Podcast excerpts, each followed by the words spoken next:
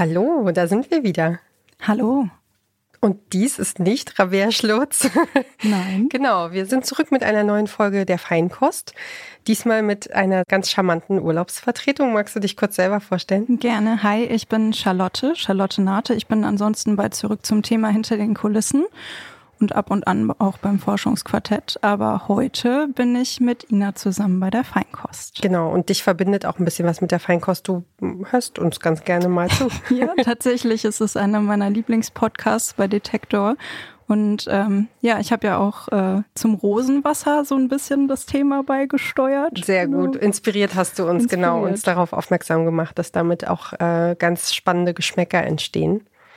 Ja. Und heute ähm, ist es ja bei uns gang und gäbe, dass das Publikum abstimmt äh, vor der Folge, bevor wir produzieren und uns sagt, worüber wir sprechen sollen. Und dann haben wir Curries und Kürbis in den Ring geworfen und die Curries haben gewonnen. Ja, tatsächlich. Ich dachte eigentlich, der Kürbis würde gewinnen, weil man über Curries wahrscheinlich schon recht viel weiß, zumindest dachte ich das. Aber das hält uns nicht davon ab, heute davon zu sprechen. Es gibt ja doch immer noch viel Wissenswertes.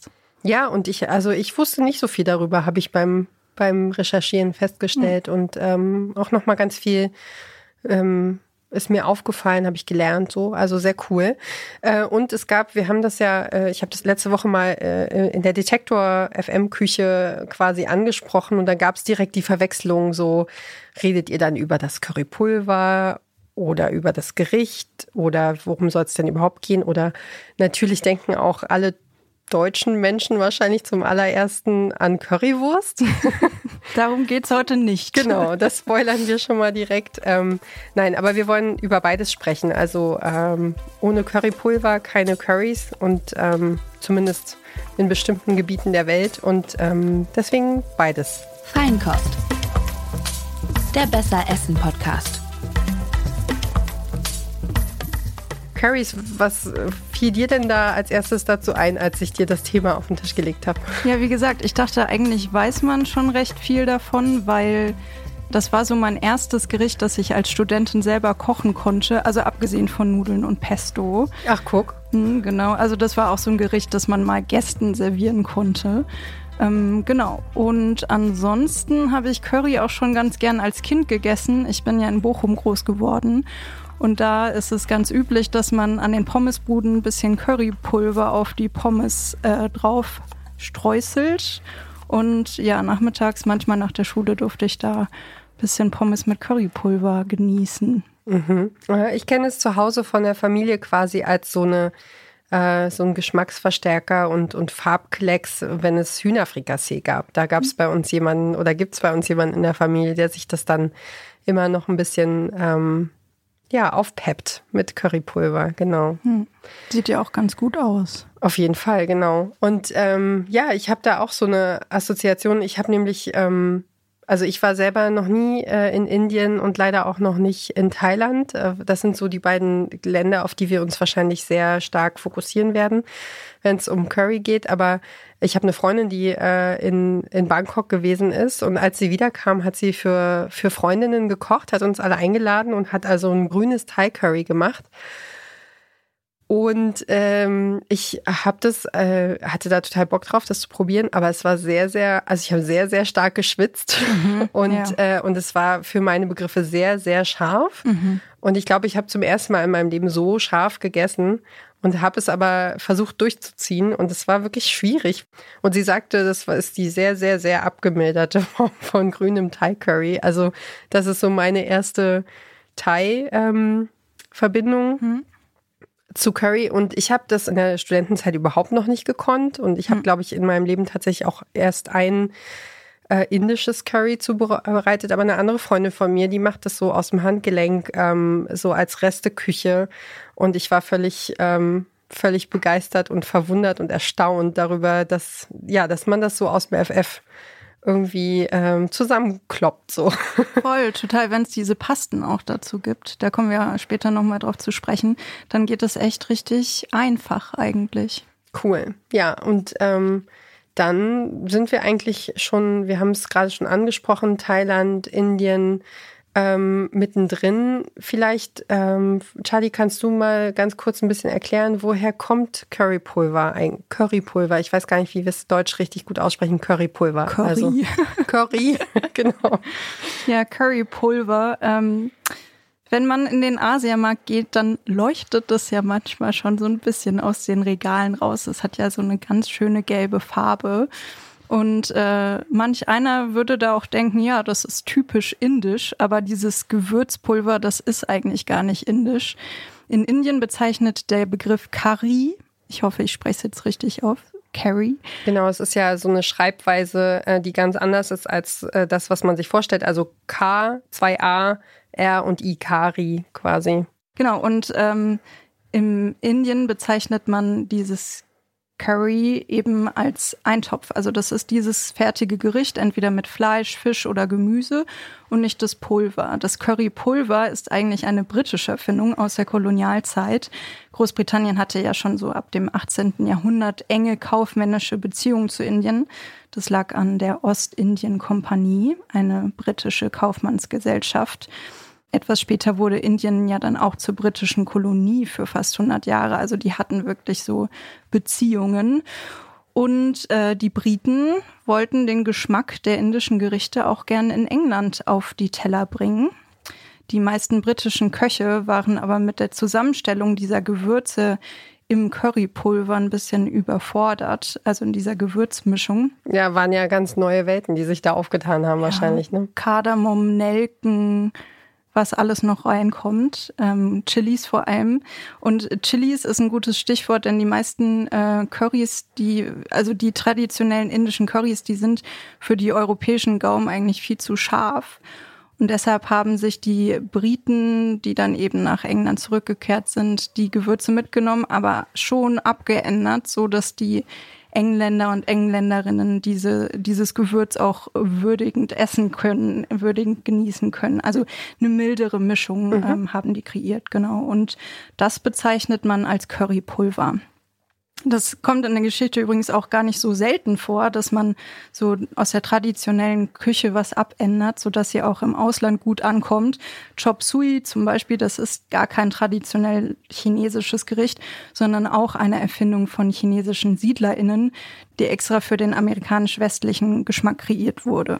Ja, aber das ist ja sowieso einfach die, die Magie von, von Kochen, äh, wenn sich Kulturen vermischen und Einflüsse dazukommen, wenn man von anderen was lernt und irgendwie was entdeckt, wo man sagt, das ist es jetzt, äh, irgendwie, das muss ich für mich mitnehmen, das muss ich aufnehmen in meine kleine persönliche Liste der, der Dinge, die wir mögen, sozusagen. Auf jeden Fall. Ich habe auch letztens Sushi mit Käse gegessen. Oh, geil. In Lyon und ich war am Anfang auch sehr skeptisch, aber doch, ähm, das konnte man schon essen. Das war schon gut. Also man kann auch äh, ein bisschen experimentieren.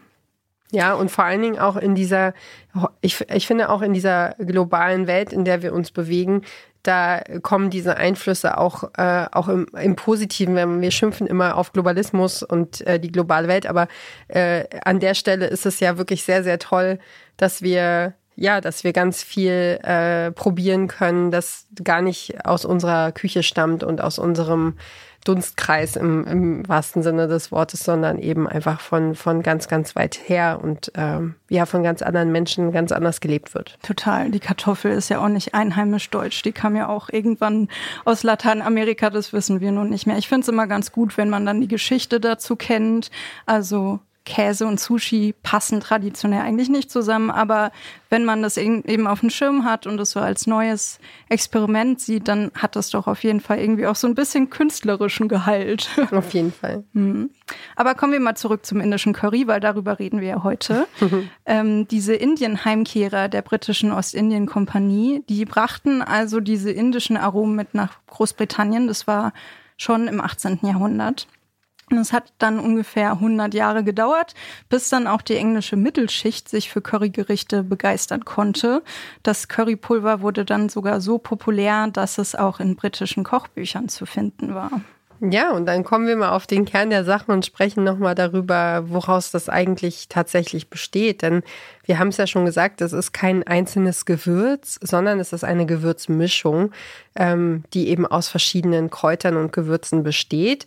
Wenn ein Gewürz oder eine Gewürzmischung so einen Weg hinter sich hat, dann kann man sich vorstellen, dass es extrem viele Varianten davon gibt. Also man spricht davon, dass ähm, das Currypulver im Grunde aus mindestens vier bis hin zu zehn, manchmal sogar aber auch aus äh, bis zu 36 verschiedenen Gewürzen bestehen kann und soll. Also ein festes Rezept gibt's im Grunde nicht. Und ähm, was aber eigentlich immer drin ist, so habe ich es in verschiedenen Quellen gefunden, ist äh, Kurkuma, also im Deutschen bekannt als Gelbwurz. Also dieses Kurkuma hat, glaube ich, nicht mal einen Geschmack, sondern nur diese Farbe, die es mitbringt.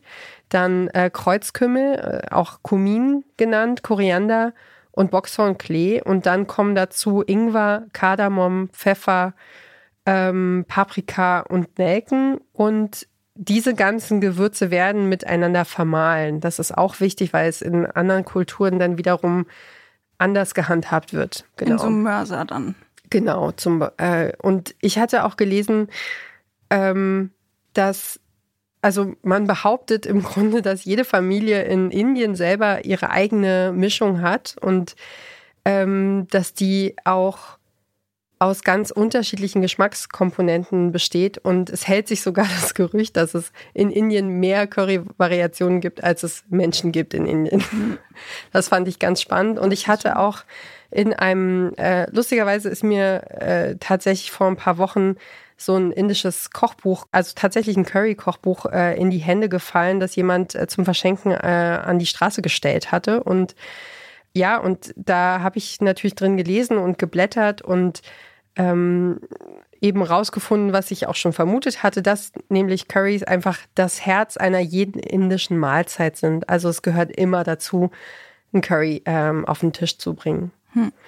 Und was ich in, anhand dieses Kochbuchs auch gelesen habe, was ich sehr, sehr interessant fand, war das Verhalten im Umgang mit Rezepten. Also es ist jetzt hier äh, ein Kochbuch, das bei uns auf dem Tisch liegt, die 50 besten Originalrezepte aus allen Teilen des Landes. Und ähm, die, die Autorin äh, hat beschrieben, dass es wohl sehr, sehr schwer war und dass es viele Jahre oder sogar fast Jahrzehnte gedauert hat, bis sie diese Rezepte alle gesammelt hatte, weil ähm, die Art, wie man mit Rezepten umgeht, eine ganz andere ist, als wir das kennen. Also, ähm, und zwar hat sie beschrieben, dass im Grunde jede Familie nur ihre eigenen überlieferten Rezepte kennt und ähm, dass die auch nicht weitergegeben werden. Also ich weiß nicht, wie es dir geht, aber ich ähm, hatte neulich gerade auf einem auf einem Geburtstagsfest die Situation, da gab es einen ganz tollen Salat ähm, den alle irgendwie ge gepriesen haben, der sehr, sehr gut geschmeckt hat. Und das war, war dann so, dass wir natürlich gefragt haben, wo hast du das Rezept her und kann ich das mal haben? Und irgendwie funktioniert, also für meine Begriffe in den vergangenen Jahren auch genau so ähm, mein Repertoire an, an Rezepten. Also es gibt so ein paar Sachen, die jedes Jahr wiederkommen und die auf die man sich dann schon wieder freut. Zum Beispiel habe ich mal von der Nachbarin so ein Rezept für Erdbeer-Tiramisu ähm, bekommen und das ist auch hier in der Redaktion ganz gut, ganz gern gesehen, wenn ich das mal mitbringe. Also so dieses, dieses, ja klar, gebe ich dir, kein Problem, ähm, findet offenbar in der indischen Kultur überhaupt nicht statt. Und damit mhm. ähm, bekommt es natürlich so einen Geheimnischarakter und so eine, ja, so eine ganz andere, besondere Note, wenn man versucht, an die Rezepte ranzukommen. Das finde ich schon spannend, weil ich eigentlich äh, erst dachte, dass quasi Gerichte aus dem südostasiatischen Raum, da gibt es irgendwie dieses Curry mit Krabben oder das Lammcurry oder rotes Thai-Curry oder so, dass das immer so spezielle Gerichte sind, die vielleicht auch viel mehr feststehen als in der deutschen Küche zum Beispiel. Da fallen mir gar nicht so viele Standardgerichte ein mittlerweile. Wir sind irgendwie schon so. Wir sind jetzt auch nicht Generation Schweinshaxe, ne? Also wenn mich jetzt jemand fragen würde, kannst du eine Haxe zubereiten oder einen, einen traditionellen Braten oder eine, eine Rindsroulade?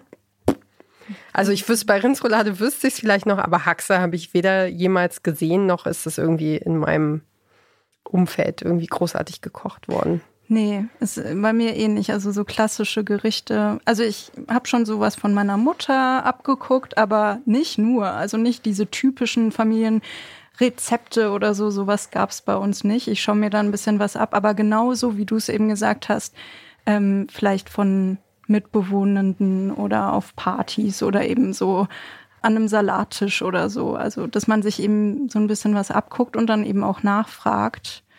Ähm, ja. Und was ich mich jetzt gerade auch frage, was bleibt eigentlich von sozusagen den deutschen Nationalgerichten noch übrig, wenn wir uns angucken, dass der Trend dahin geht, irgendwie auf Fleisch zu verzichten oder immer weniger Fleisch zu essen, dass wir natürlich auch nicht mehr auf dem Land äh, leben, wo es irgendwie Schlachtefeste gab und äh, und man dann eben ganz viel zu verarbeiten und zu verbrauchen hatte. So, das, das wird wahrscheinlich auch einen riesen Einfluss auch in den kommenden Jahren haben darauf, wie wir, wie wir essen und was, was da so auf den Tisch kommt. Mhm.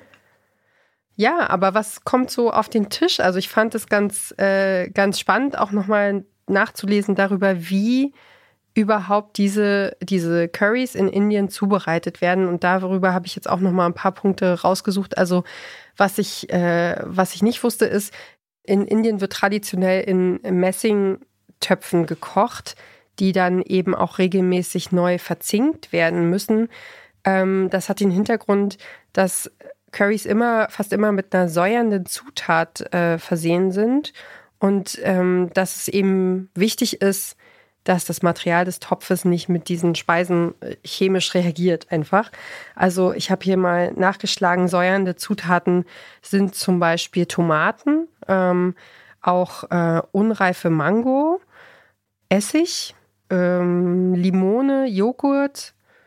Genau, also so, das sind so, das sind jetzt zumindest die Sachen, die auf der Abbildung, die mir ein Begriff sind und die man kennt. Also es sind auch noch ein paar andere ähm, paar andere Lebensmittel drauf. Aber jedenfalls äh, fand ich das schon sehr, sehr spannend und eine ganz andere Herangehensweise als beim Kochen, wie ich es kenne, ist, dass die, dass die Gewürze ähm, eben zuerst gebraten werden. Und es gibt gekochte Gewürze ähm, in den Curries und dann gibt es gebratene Gewürze. Und je nachdem, wie man was einsetzt und verarbeitet, bekommt es einen komplett anderen Geschmack. Und die Reihenfolge spielt eine Rolle. Wann kommt welches Gewürz wo rein und wie lange bleibt es in dem, in dem Topf, bis sozusagen dann die anderen Zutaten dazu dürfen. Das fand ich schon sehr faszinierend, wie da überhaupt herangegangen wird.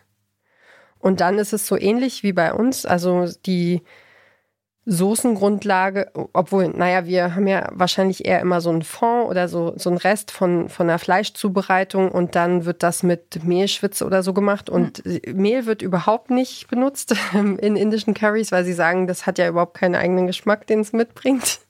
Fand ich auch äh, sehr witzig so als, ähm, als Kommentar und ja, und hier ist die Soßengrundlage eine Brühe, zum Beispiel, wenn man jetzt nicht gerade vegetarisch isst, dann ist es eben eine Fleisch- oder eine Fischbrühe oder so.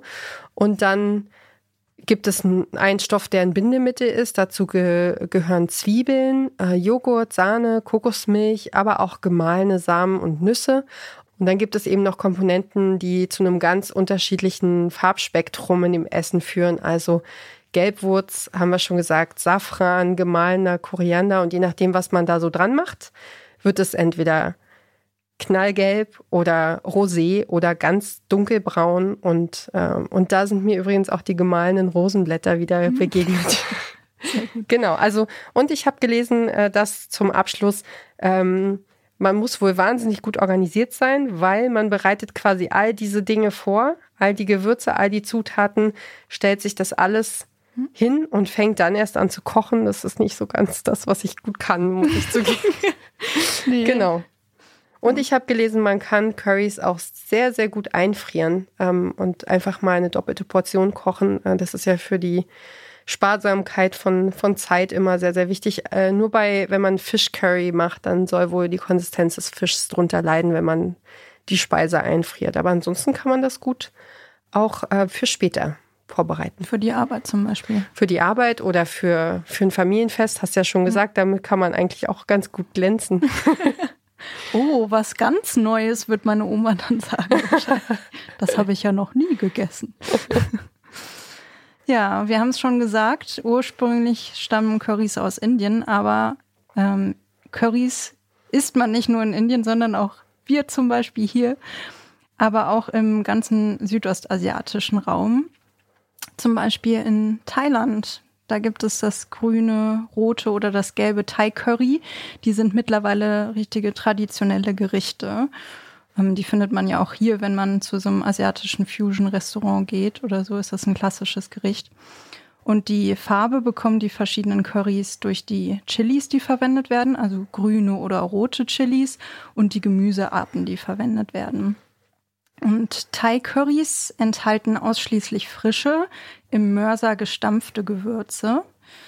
Und weitere Grundzutaten, die eben charakteristisch sind für den Geschmack, sind außerdem Kokosmilch, was jetzt in Indien ein bisschen weniger der Fall ist, Zitronengras und auch Garnelenpaste.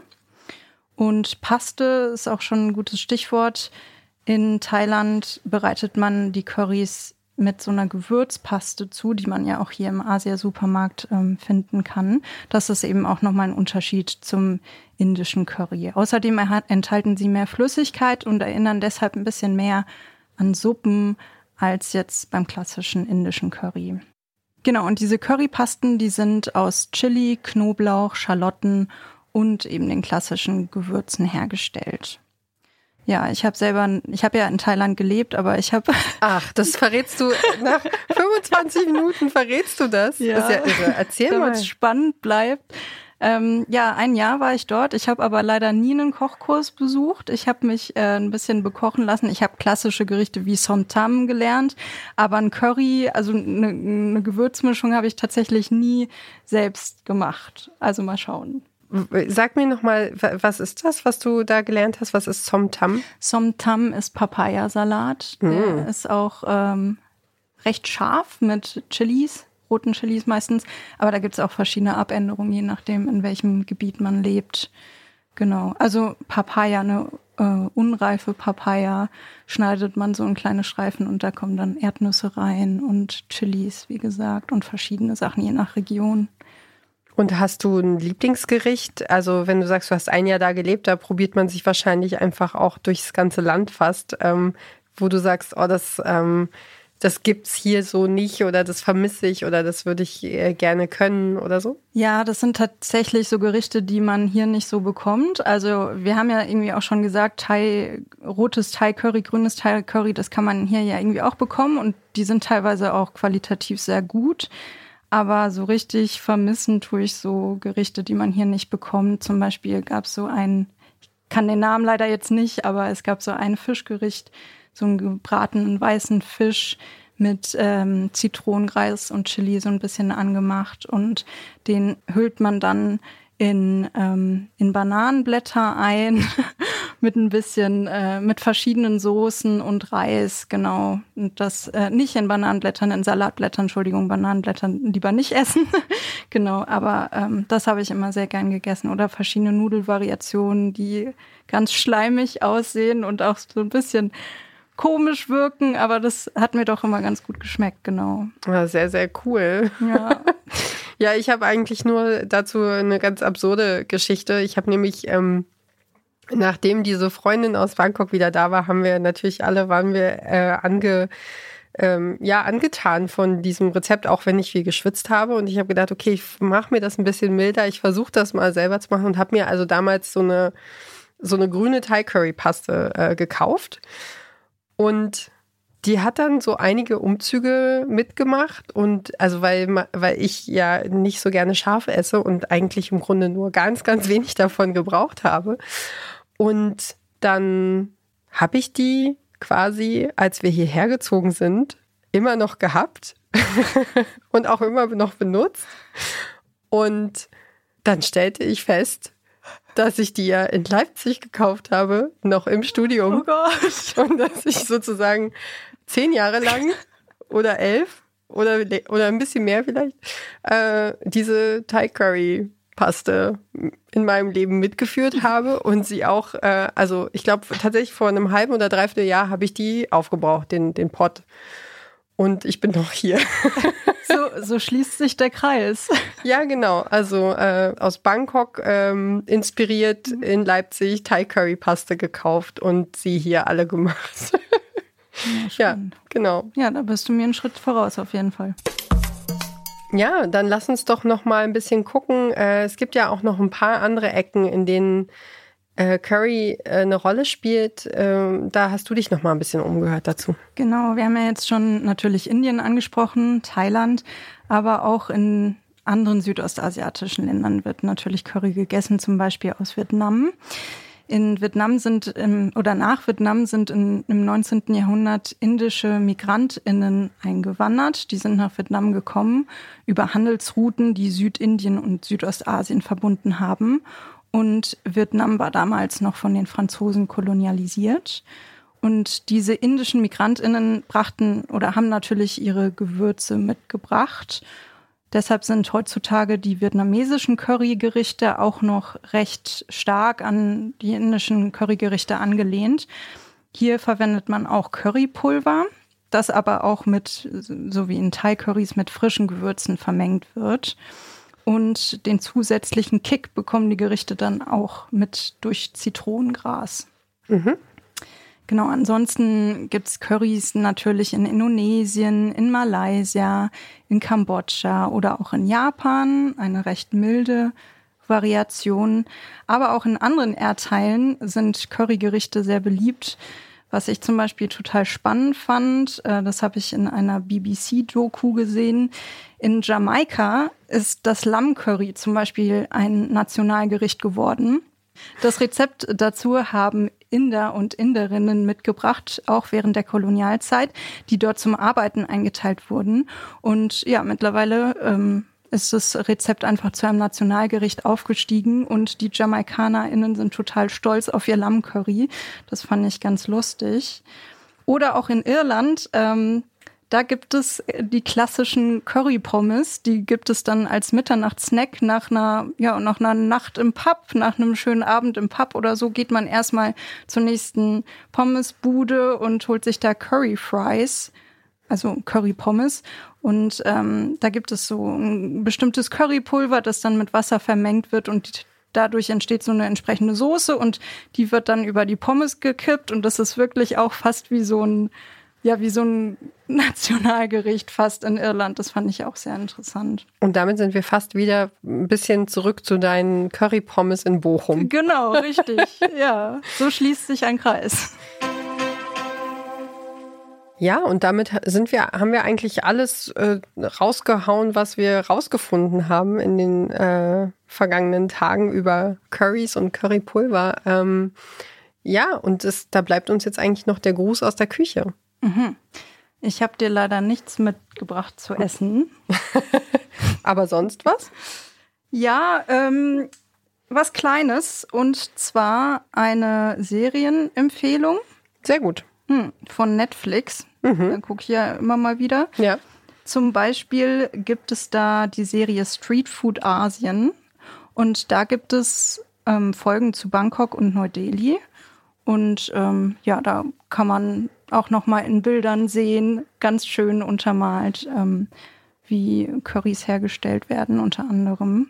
Ja, also das äh, ist sowieso spannend, ne? Dann einfach auch nochmal äh, diese Kultur ein bisschen abzutauchen auf diese Märkte. Also es ist tatsächlich was, was ich auf jeden Fall irgendwann im Leben nochmal machen will, äh, das zu sehen und zu erleben und dann auch die Düfte einzuatmen, die da vor Ort sind. Und ähm, was ich, was ich rausgesucht hatte, war ähm, tatsächlich, also ich weiß, dass ich mehrere Filme gesehen habe, die sich mit indischer Esskultur oder mit Indien beschäftigen. Und es gab einen Film, ich weiß aber leider den Titel nicht mehr, da sind mir zum ersten Mal diese, diese typisch indischen ge, ähm, gestapelten Essensbehälter begegnet. Hast du das schon mal gesehen? Diese Metallbehälter, die so ineinander gestapelt werden? Ja, hier in diesem Buch war ja so, genau. so ein Bild davon. In unserem Kochbuch gibt es nämlich ein Foto davon und daran musste ich auch tatsächlich denken.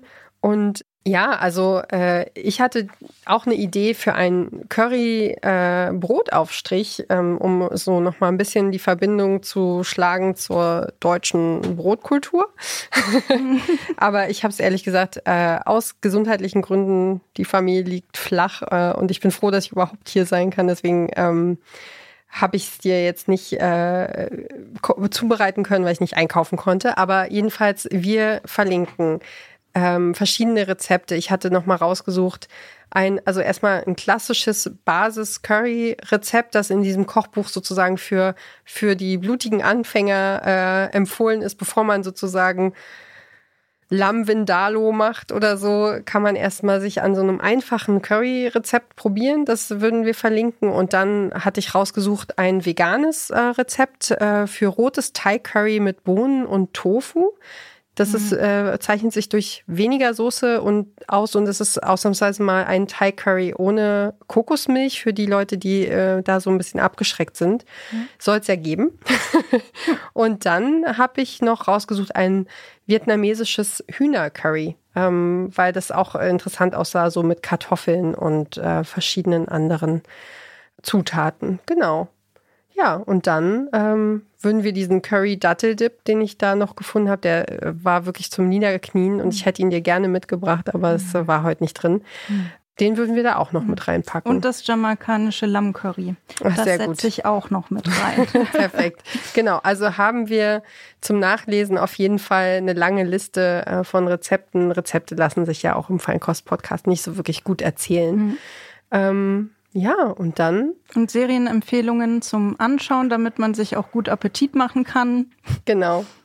Ja, und äh, dieser, äh, der ist, glaube ich, wahrscheinlich nur sowas für die für die kitschverwöhnte äh, Seele, aber ich mochte ihn sehr. Ähm, das ist ein Film, der den Kulturclash Frankreich äh, und Indien ähm, quasi zeigt, der heißt äh, Madame Mallory und der Duft von Curry. Und äh, der, ja, ich glaube, ja, wer Bock hat äh, und ein bisschen Kultur und Kochen und sowas einsaugen will, der kann sich den auf jeden Fall ähm, auf verschiedenen Plattformen dieser Welt irgendwie ziehen.